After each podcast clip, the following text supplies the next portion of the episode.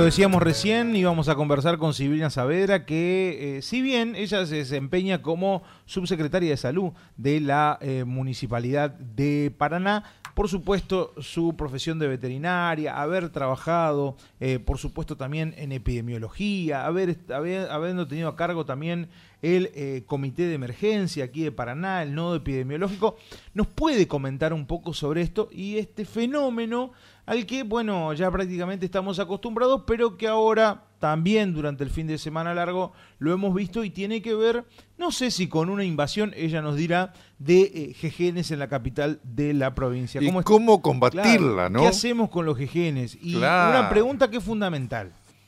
¿Los jejenes pican o muerden? Ahí está, una, buena pregunta. Una muy buena para Arrancar, para arrancar. ¿Cómo estás, este Silvina? Eh, buen día. Omar Bravo y Alejandro Bauman te saludan de Radio La Voz. ¿Qué tal? Buenos días. Eh, te escuchaba atentamente, Y te puedo decir que ahora estoy a cargo de ambiente también, así que tengo un poquito más que ver también en el control de todos insectos.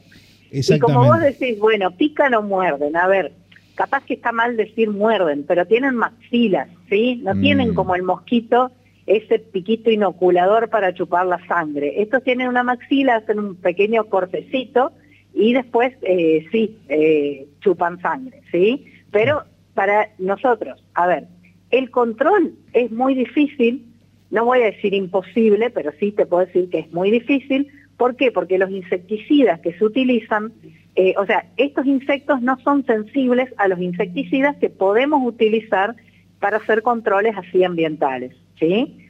Eh, son poco sensibles a los piretroides, entonces por eso eh, tienen alta supervivencia. ¿Qué nos pasa con el tema GGN? Va más allá de la estación, de las temperaturas y demás. El tema que tenemos es que está bajo el río. Eso genera que haya mucha sustancia orgánica, que es de lo que se alimentan. O sea, hay algas en el río y otras sustancias que de eso son, eh, de esas sustancias se alimentan las larvas entonces tenemos una alta proliferación, ¿sí? No es, o sea, a ver, ¿es malo el tema de que haya muchos jejenes? Es malo porque son molestos, pero sí podemos prevenir las picaduras. ¿Cómo lo hacemos? Utilizando esas cremas que son bien pastosas, ¿sí? Cuanto más oleosa la, o por allí los aceites que se usan para la piel, pero cuanto más pastoso oleoso, vamos a evitar que nos puedan, eh, que puedan acceder a nuestra, a nuestra piel, ¿sí? Eh, ¿Por qué es difícil el control? Porque también puedes hacer un desequilibrio. Yo te decía que las larvas eh, se alimentan de algas. Esas algas muchas veces proliferan y traen eh, problemas en el agua, ¿sí? Entonces, lo que tenemos que hacer es evitar que nos piquen. No nos transmiten enfermedades, pero sí hay personas que son muy sensibles a la, a la picadura de estos insectos. Silvina, nada más que para preguntarte, estamos hablando de cómo combatir y vos hablabas de cremas o algo así, oleosas, ¿no? Por supuesto, pero la mayoría es como que utiliza el, este, digamos, para, para graficarlo con el, nombre de, digamos, de una marca, ¿no? Dice, me pongo off, ¿no? Claro, pero no sirve, ¿viste? Porque ya te digo... Claro, ahí está el tema, ¿no? Vos tenés que evitar que, te apoyen las maxilas en la piel. La forma de evitarlo, o sea, no te los repele, vienen igual, por más que tengas repelente no, no, no se van, vienen y pican igual.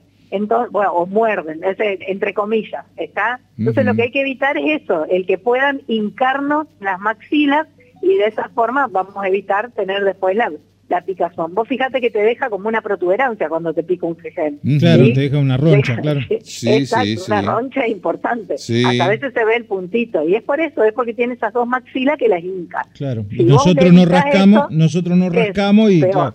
es peor. Exacto. Exactamente. Así que lo que tenemos que hacer es evitar este, esta, este acceso que tiene nuestra piel. Lo importante entonces es la utilización de algún tipo de crema entonces, porque con el off a lo sumo, bueno, a ver, este, en primera instancia pareciera como que este, se, va, la repele.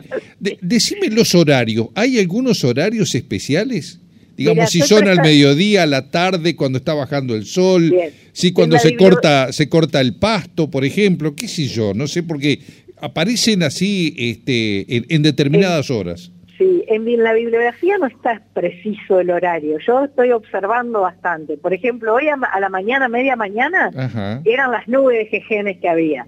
Lo que sí he notado también que ya cuando baja el sol ya ves menos cantidad. Pero también depende del lugar. Si vos estás cerca del río, es muy probable que los tengas en todo momento, ¿sí? Pero varía mucho. Y también, otra de las cosas, por ahí lo que te decía yo, independiente de la temperatura, pues las poblaciones empiezan a aumentar a mediados de julio. ¿sí? En julio todavía hace mucho frío. Eh, entonces, eh, sí se ve favorecido por esto que te decía de la bajante del río, ¿sí? Y ahora estaba pensando también que todas estas quemas que hay en las islas hace que el humo los repela y que nos vienen en bandada para acá donde no hay humo. Sí, así que también es otro, otro, digamos, otro, otro perjuicio que tenemos por el tema de las quemas. Bueno, bien decías vos que ahora estabas en otra área de ambiente, digamos, sos como una especie de secretaria que va ampliando sus funciones, ¿no? Y este, como estamos hablando de ambiente, me imagino que este, estarás justamente con los ojos puestos allí al otro lado del río, ¿no? Con esta, con estos incendios que están pasando justamente en este, muy cercanías a lo que es el, el, túnel, ¿no? Sí, sí. No, sí, sí. Hace unos días atrás, eh, no sé si 15 días atrás, también observamos eh, incendios y bueno, hicimos lo que correspondía, pusimos en aviso para poder tomar acciones, ¿sí? Eh, y de, por otro lado, la isla municipal, que es la nuestra, la del Curupí, estamos trabajando en un plan de manejo de fuego que se llama. además, está muy controlado por la presencia allí de la asociación ambientalista que está en ese lugar, eh, eso es lo que nos permite tener una alerta temprana, ¿sí? Eh, un incendio no empieza, o sea, si bien un incendio puede empezar de golpe, si vos estás con los ojos atentos, eh, podés eh, neutralizarlo en el corto plazo y que no llegue a ser eh, un problema mayor. te, corto, te corto un segundo antes que se me pase, porque también uno, este, cuando habla de vandalismo, también lo lleva a, justamente a, ese islote, ¿no? De, lo que ha pasado justamente con esos miradores que hay allí, porque es, es llamativo, ¿no? Que lo rompan. Sí, mira, eh, también eso en las veces que hemos hablado con la, con la agrupación, eh, de noche por allí se hace el vandalismo que empiezan a, o sea, vienen gente que amiga de lo ajeno y hace eso. ¿Cómo, ¿Cómo evitarlo? Y eh, si bien hay personal ahí, bueno, se va a hacer, seguir trabajando lo que es fortalecer esa parte de la vigilancia. ¿sí? Ahora se está trabajando en un plan de manejo que está pronto a presentarse, ¿sí? Pero bueno, es complejo. Lo que se puede llamar acá es a la... A ver, no voy a decir solidaridad, porque si ya van a hacer un daño, ya van con la intención de hacer el daño, ¿sí? lo cual, el amigo de lo ajeno está en todos lados, lamentablemente. No, no, por supuesto. Te iba a preguntar con respecto al tema de los recursos que de repente pueda tener el municipio, tanto humanos como económicos, para de repente eh, tener justamente una posibilidad de eh, ayudar a apagar el fuego este, o en la misma en el mismo islote no que de repente se pueda dar. Eh, cómo está desde ese punto de vista no teniendo en cuenta la cantidad de incendios que se han venido dando en distintos lugares eh, de la provincia no hace apenas eh, asumí en la función fue una de las primeras cosas que hicimos fue visitar el Curupí, porque justamente estábamos con el tema del plan de manejo de fuego, y bueno, hay distintas recomendaciones, ¿sí? Ahí se recomienda tener mochilas aspersoras que son para eh, apagar, digamos, cuando, y lo que yo te decía hoy, el tema de la vigilancia, estar atentos y a la primera columna que haya, y por suerte, gracias, o sea, por suerte, no por suerte, sino que la gente que está ahí presente tienen muy, muy em, en vigencia esto, ¿sí? O sea, están muy atentos. Y ante la mínima que hay, enseguida ponen sobre aviso a las distintas áreas que pueden trabajar en neutralizar eh, alguna situación que se presente.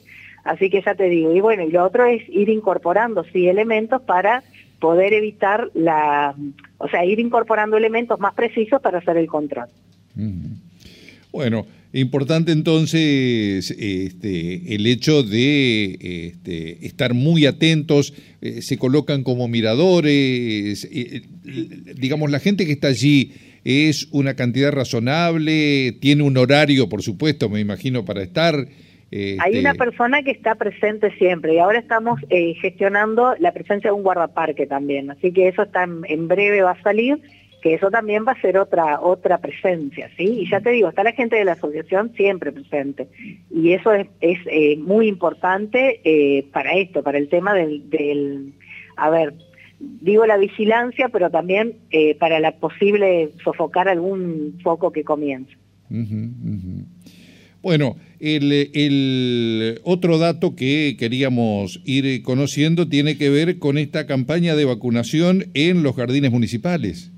Exacto, también seguimos, hoy hicimos dos jardines, eh, la semana pasada hicimos eh, dos jardincitos de la zona del barrio San Martín, esta semana de la zona de Anacleto, va, de Gaucho Rivero, dos jardincitos más, y así tenemos programado hasta fin de mes eh, dos jardincitos por día, donde se va, digamos, reforzando lo que ya normalmente la gente hace. Que hay muchas personas, a ver, primero recordar que es una campaña obligatoria, así que todos los niñitos de 13 meses a 4 años, 11 meses y 29 días deben recibir una dosis adicional de sarampión, rubiola papera y de poliomielitis, ¿sí? Es obligatorio, independiente de que el carnet esté eh, completo. ¿sí? Así que sí o sí tienen que recibir esa dosis. La forma de captar a los niñitos es a través del centro de salud o también eh, lo que estamos haciendo nosotros, que es a través de los jardincitos, y también hacemos algunos rastrillajes en distintos barrios. ¿sí? La semana pasada se hizo en la zona de La Milagrosa y se vacunaron 50 niñitos. ¿sí? Así que es importante eso para poder llegar a las coberturas esperadas, que es un 95% de la población. En realidad se espera el 100% pero es difícil llegar al 100, por allí por cultura, por creencias o por lo que sea. Así que tratamos de llegar a lo máximo posible. Eh, respecto de ese tema, te consulto, Silvina, porque este, vos hablabas recién de una cuestión cultural y que por supuesto las campañas de vacunación nunca son al 100. A partir de lo que ocurrió con la, con la irrupción del COVID y demás, ¿Ha habido un cambio en esa cultura del hecho de vacunación o sigue eh, existiendo ese porcentaje de resistencia a, vacunar? Sí, el porcentaje de resistencia. Siempre tenemos grupos que son eh, antivacunas y que, bueno, que por ahí no, no se van a vacunar. Lo que pasa es que por ahí, a ver, COVID yo puedo ser más permeable a no vacunarme, pero en el caso de estas patologías no. O sea, sarampión, rubiola papera y poliomielitis no. Pues son eh, enfermedades que si resurgen o rebrotan, nos harían eh, un, digamos, es muy complicado, ¿sí? Por eso eh, hay la recomendación, digamos, en realidad es obligatorio, está, esa es la realidad, pero bueno, por ahí se escapa alguno de la obligatoriedad. Bueno, Silvina, siempre muy este, didáctica en, en los diversos temas y por supuesto que vamos a estar atentos más ahora que has ampliado tu cartera, ¿no? Así que esto lleva a que vamos a estar, este, eh, digamos, molestándote en, determinados días en función justamente de ver qué es lo que pasa allí con ambiente y, todo lo atinente justamente a salud, ¿no? Así que, por supuesto que dentro de este, lo que la gente eh, en el, en el verano fundamentalmente tiene que ver con esas molestias que es el mosquito, por ejemplo, ¿no? Y este, estar muy atentos. ¿Se sigue eh, con lo que sería eh, la descacharrización? Se sigue, se sigue. Todas las semanas se hacen distintos barrios. De hecho, el 26 de agosto se hizo el lanzamiento, digamos, Lanzamiento de la campaña del control del mosquito común, que ese es, digamos, el que tenemos siempre presente por nuestra, por nuestra, por tener tantos arroyos adentro de la ciudad, o sea, por las condiciones geográficas de nuestra ciudad, pero también se, se empieza a hacer una intensificación en la prevención de dengue. ¿En qué consiste esta intensificación? Es en tomar los barrios donde tuvimos transmisión autóctona y reforzar las descacharrizaciones. ¿Por qué hacemos en esos barrios? Porque suponemos que esos son los barrios que tienen más altas poblaciones de mosquito aedes, entonces es donde tenemos que trabajar para que no vayamos a tener otro brote de enfermedad.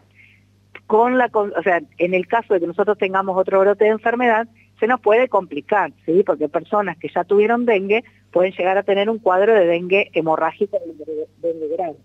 Así que lo que queremos evitar es eso y por eso es que hacemos tanto hincapié en la prevención. Perfecto. Silvina, te agradecemos como siempre por estos minutos y te mandamos un abrazo grande. Bueno, gracias a ustedes y a disposición. Hasta luego. hasta luego. Hasta luego.